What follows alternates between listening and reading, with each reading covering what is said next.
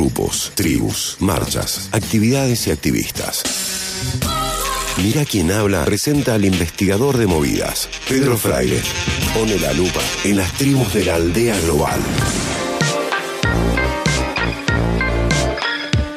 Pero querido, ¿cómo va? Buen día, vamos. César, ¿cómo estás? Meli, eh, Tincho del otro lado. No va a haber más juegos eh, récord olímpicos. Aténdice. Ya no va a haber más récord olímpico. ¿Se acabó el medallero o no? Ah, no, no, no ahora, no. no, ya, no ya, para que no en la casa saltaron de la silla varios. Bueno, terminaron los Juegos Olímpicos, terminaron el domingo, ceremonia de clausura. Empezamos a ver París, que parece que es el epicentro del mundo por, por estos momentos, por todo lo que está pasando. En tres años será la próxima edición de Juegos Olímpicos. En Tokio, además del récord de testeos que fueron 651 mil hisopados se hicieron, eh, más de, medio millón, en Tokio se batieron récord en 24 eventos, eh, donde los principales fueron en nadadores, remeros y también en atletismo. Un total de 20 récords mundiales se rompieron, 24 contando los olímpicos y 20 récords mundiales. Un número eh, que, que ya lo van a ver bien en perspectiva. Pero bueno, la movida de los récords mundiales es quizás lo que todos los atletas van a buscar, en especial en estas categorías individuales. Pero, como dice la canción, todo concluye el fin, nada puede escapar y los récords mundiales no son exentos a esta, esta máxima. En 2008, el, el, IRMES, que es el Institut de Recherche Biomédical Sí. et d'Epidemiologie du Sí. Sport, en sus siglas en francés, el Instituto de Busca Biomédica y de Epidemiología del Deporte, analizó 3.263 récords mundiales de las 158 disciplinas desde los primeros Juegos Olímpicos de Atenas en 1896 hasta los que se habían hecho ahí en Beijing 2008, que fueron los Juegos Olímpicos de China.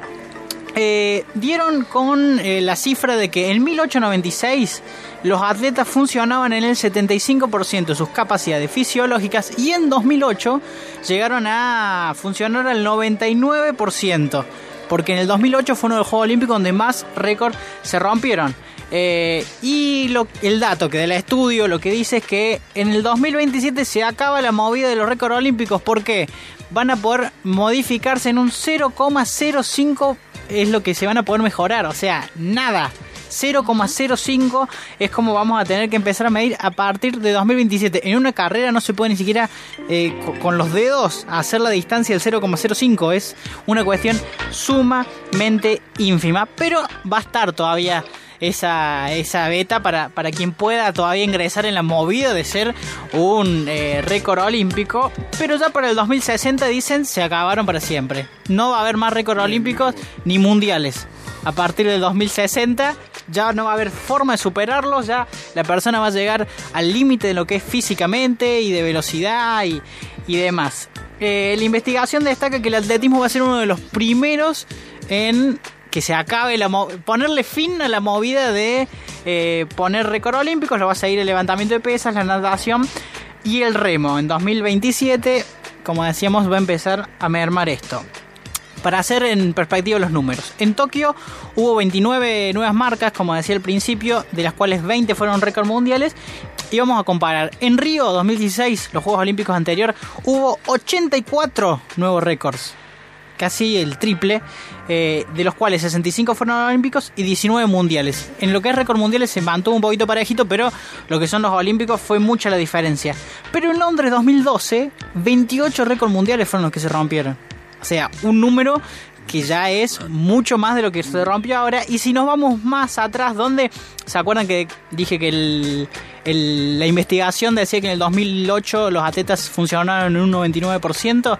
En Beijing 2008, 343 récords olímpicos se rompieron. Una bestialidad comparado a los 24 que se rompieron ahora en Tokio. Así que si vieron un récord olímpico en vivo o un récord mundial en vivo en estos últimos Juegos Olímpicos, consideran afortunados. Recuérdelo, la movida de los récords olímpicos y récords mundiales empieza un poquito a Disfrutalo que tal vez sea tu último Sí, récord claro, olímpico, nunca ¿no? sabes cuál va a ser el último récord olímpico que vas a poder ver. El último argentino con récord, Sí. no sé si lo saben, si lo tienen el dato. No, Juan Carlos Zavala en Los Ángeles 1932.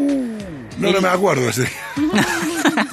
Eh, consiguió el récord en maratón, medalla de oro en 2 horas 31 minutos y 36 segundos. Pobre, ya el año al récord olímpico siguiente se lo rompieron el récord mundial y hoy en día está en manos del keniata Samuel Wanjiru con 2 horas 6 minutos 32. Le bajó casi media hora. Este récord lo hizo en Beijing 2008. ¿eh? El último récord olímpico que puso un argentino se trata de Juan Carlos Zavala en 1932. Así que yo diría, ¿eh? el próximo Juego Olímpico de París, mucha atención a los récords olímpicos que podría ser los últimos récords que se rompan porque ya en Los Ángeles 2028 va a estar muy pero muy complicado. Datazo, Pe- Pedro, impresionante. El investigador de, movi- de movidas con Pedro Fraire. Me encanta este segmento, Pedro, querido. ¿eh? La verdad que está excelente.